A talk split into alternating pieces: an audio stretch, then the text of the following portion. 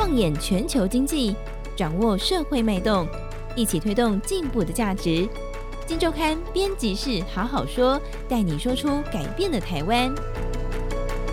各位听众朋友们，大家好，我是金周刊总编辑杨少华，欢迎收听我们这个礼拜金周刊编辑室好好说这个节目啊。那今天我们来讲一下金周刊第一千三百三十一期的封面故事。呃，封面故事的标题。它的前标是“美国打通膨，为何可能让你的保单失灵”。那我们的大标题是“强升息逼出的寿险大麻烦”哦。那今天跟我们一起来聊的是这个主作的记者于青，于青好，是各位听众朋友大家好。好，于晴，上次我们在这边坐着聊的时候，我如果没记错的话，应该我们聊的是产险，产险的麻烦，防疫保单造成的产险的问题哦。那这个看起来你是跟整个保险业盯上了。这一次我看我们来讲标题啊，强升息，然后寿险大麻烦。于晴，你先跟我们简单聊一下好了，为什么这个美国？我们知道美国前前几天一次升了三码，是一九九四年来最猛的。那今年以来，之前也已经升了，累积起来升了三码。为什么升息跟寿险跟你的保单会有关系？于晴，这是一个很好的问题吼，就是说。它会跟我们的这个保险公司产生关系，这是一定的。那我们后面还会再讲说，它跟台湾的产险公司产生的关系更密切，比别的国家都还要密切。这是分两个层次来讲吼。那为什么升息会造成寿险公司的大麻烦？是因为寿险公司手上它其实握有很多的股票跟。债券那个部位大到哦，其实是比一般的这个呃投资公司或者是这个债券公司都还要大的一个部位哈。那一旦升息之后，最直接的影响就是你那个债券的这个呃价格会立刻下跌哦。那再者，升息也有可能造成。股市因为美台利差扩大嘛，哈，因为美国一直在升息，台湾升息的幅度没有美国大，那我们有可能把这个钱就是往这个，比如说我们最近在看台股一直在下跌，其实都跟这个升息其实有一些关联。换句话说，利率一升就让股债都跌，那这个手上部位这么大的寿险公司，它当然它的净值就跌，嗯，所以其实到今年四月底，就光前四个月，哈。台湾的寿险公司加起来，呃，它的净值已经喷发一兆元。那一兆有多大？其实我们的净值不是五十兆、八十兆，啊、我们净值也不过才二点七兆。哦，那就少掉了一兆。那后面还要四成，对对，差不多四成了哈。那你要想，后面这个联准会，美国联准会已经预告，就是今年还有的升，那怎么办？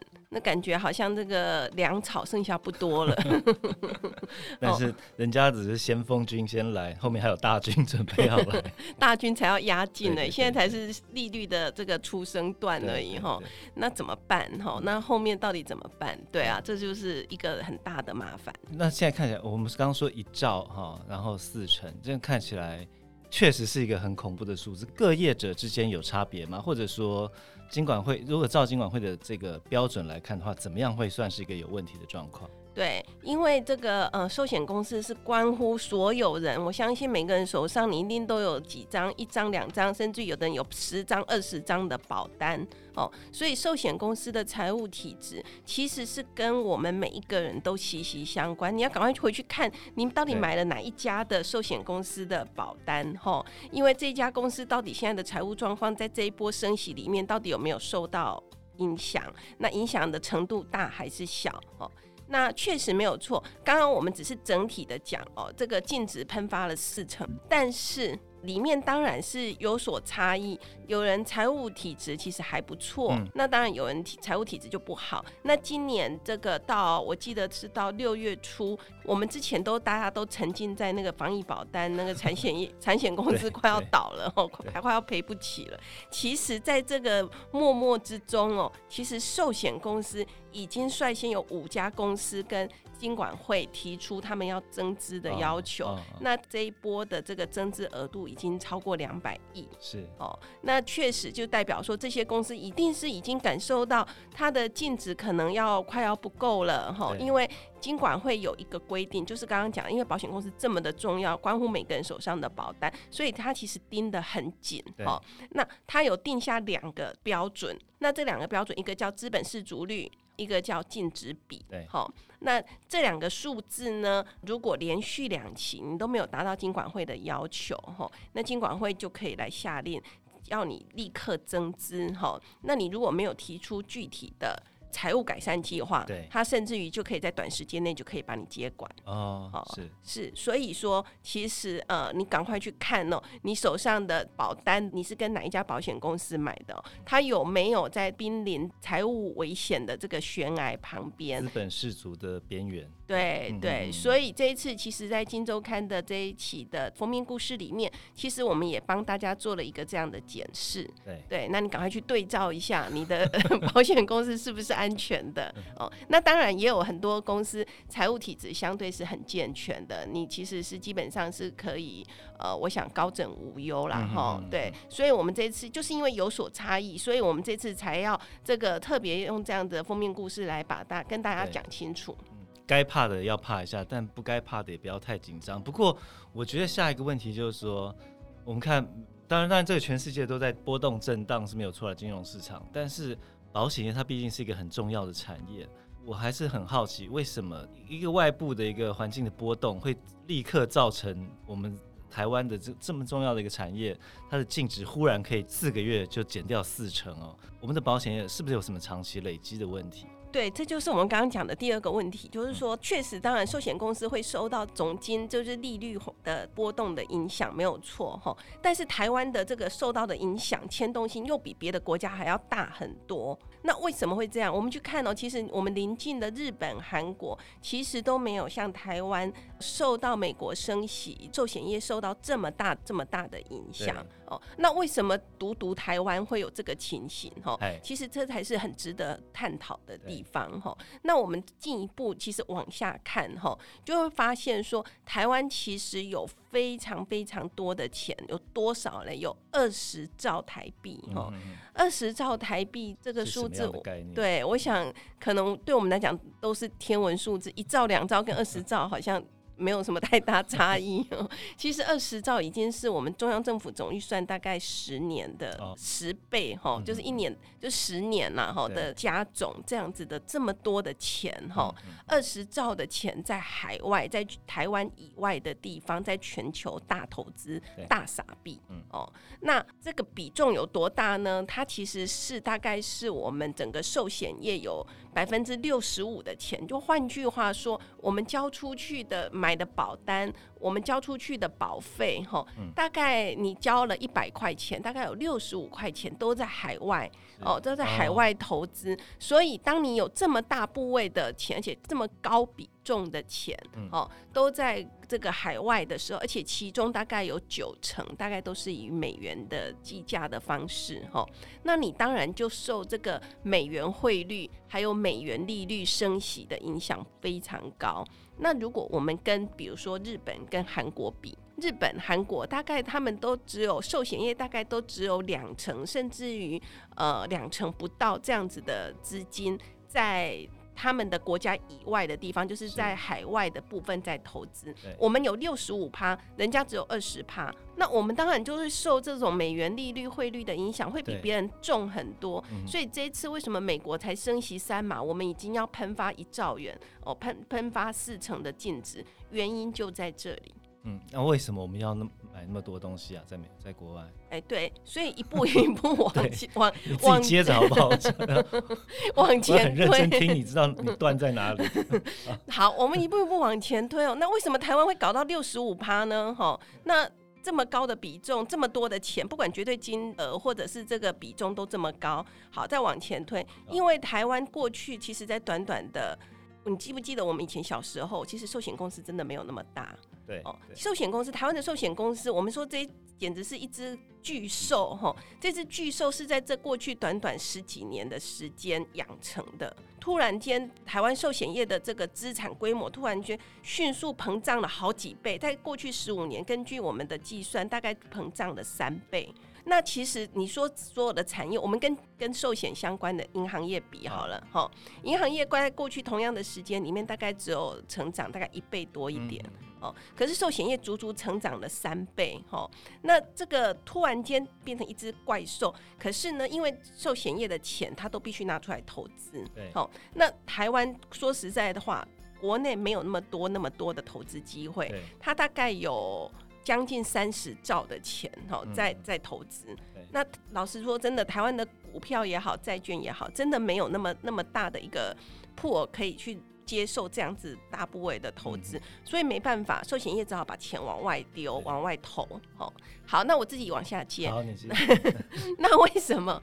为什么台湾在过去十几年突然间这个？寿险业会突然间长大这么快，它是吃了什么大补丸，还是吃了什么菠菜？哈，突然间突然变这么强壮有力，那其实有很大的一个原因。我们继续往下追讨，就过去在低利率时代，哈，寿险业因为钱没有地方去，哈，那寿险业适时的推出了很多的类似定存的这种，我们叫。类定存保单，其实简单讲，如果一一般大家俗称的就是储蓄险，对，储蓄险卖的超级好哈。嗯、我相信，不管是我们这个听众朋友，你的可能爸爸妈妈，你的甚至你的阿公阿妈，甚至于搞不好你自己，你手上你都有好多张的储蓄险保单哈。储蓄险保单已经。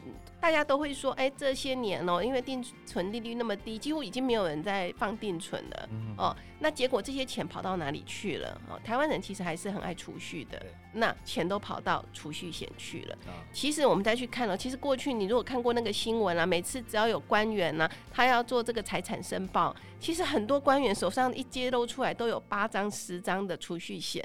我相信这个是很普遍，不不存在只是官员手上了。你我家里哦，大家这个阿公阿妈、爸爸妈妈手上其实都很多很多。这就是过去让台湾的。寿险业在短短的十几年内，突然间变变成一只大怪兽。对，我觉得这边又可以岔开一个，我断一下，就是说储蓄险它大卖，那它储蓄险有个特色，因为它不是保障型的保单，在我们这个保险的这个专业术语里面，它不是所谓的保障型，也就是说，不是以发生事故理赔你多少理赔金额为主，而它是一个理财性质的一个保单哦。换句话说，当储蓄险大卖的时候。我们一方面看到的是这个保险公司它快速长成巨兽，另外一方面，其实对国人的保障来讲，它并没有太大的加分。我可以这样说吗？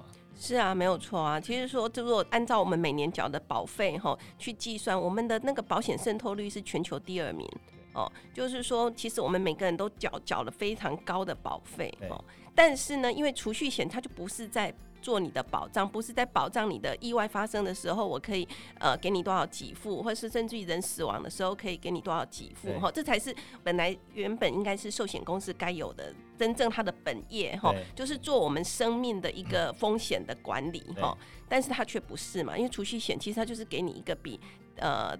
它之所以好卖也在这里呀、啊，就是它给你一个比定存可能再略好一点点的报酬，对哦，然后你其实就把钱锁在那里锁了六年、十年之类的，哈、哦，那其实它就不是一个保障，对所以其实我们也去算哈，呃，以二零呃，我记得是二零二一年的数字，哈、哦，台湾的这个虽然我们缴了这么高这么高，我们缴到渗透率是全世界第二名高的这个保费，哦，可是我们的死亡给付一平均一个人。呃，死亡给付只有五十八万，哦，其实是很低的，很不成比例的。对对，就是我们缴这么多的保费都跑到哪里去了？都跑去储蓄去了，哈。那真正的保险本业该有的那个保障，其实是很低很低的。所以过去一段时间，我基本上于新刚讲没错，确实是一个有点扭曲的发展。它一方面形成了这个保险业不合理的巨大化，那以至于我们必须要在海外铺险那么多。另外一方面，在此同时，国人的保障也没有得到等比例的一个增加。那我们，但是我们话说回来，现在就像回到一开始的问题，这个我们有这么多的海外部位，那接下来这个美国升息大军现在只是先锋出来了，接下来还有好多马准备要上路。到底我们的业者怎么办？或者说接下来冲击会不会有多大？呃，我想其实确实是哦，这个问题其实老实说是蛮严重的哈。就是我们一开场时候讲的，就是说有一些公司，它确实一定是已经开始。我们如果讲好听一点，是开始准备粮草要过冬了哈，那所以说才会有已经有五家公司提出增资计划，而且其实大家在预估哈，这应该只是今年的第一波。其实后面应该还有公司会继续提出增资计划，这还是好的，这还代表说这些大股东们或者是反正这个公司的股东愿意拿钱再出来继续支持这家公司继续经营下去。那万一如果有公司呢，其实知道说，其实再增资下去，这个公司已经有点。欲振乏力，哦，那可能就不愿意增资了，哦，那可能也有这样的公司的存在。这一次的我们的这个这一套的这个封面故事里面，其实我们也点出了几家公司的危机，就是我们一开始讲的，如果你真的都不符合金管会的两个指标的标准哦，那你要嘛，你又不增资，你又没有财务的改善计划，你就只剩下两条路可以走，一个就是把公司卖掉。哦，那我想这还是好的。对。那另外一个，当然就是最遭，大家最不愿意看到的状况，就是直接被接管。嗯哼。哦，那接管其实问题来了。对。过去台湾确实也有很多家的。问题的保险公司被接管的记录，哈，那过去台湾其实都是用一种呃，就是政府百分之百接收，所以不会让保护的保单权益有任何问题的状况去接管。所以照理讲哦，我们的保护哈，就是我们这些我们买保险的的朋友，我们可能会觉得那无所谓啊，我的公司就算我买的公司就算倒了或。呃，被接管了，反正政府会百分之百赔偿我，我到时候理赔都不会有问题。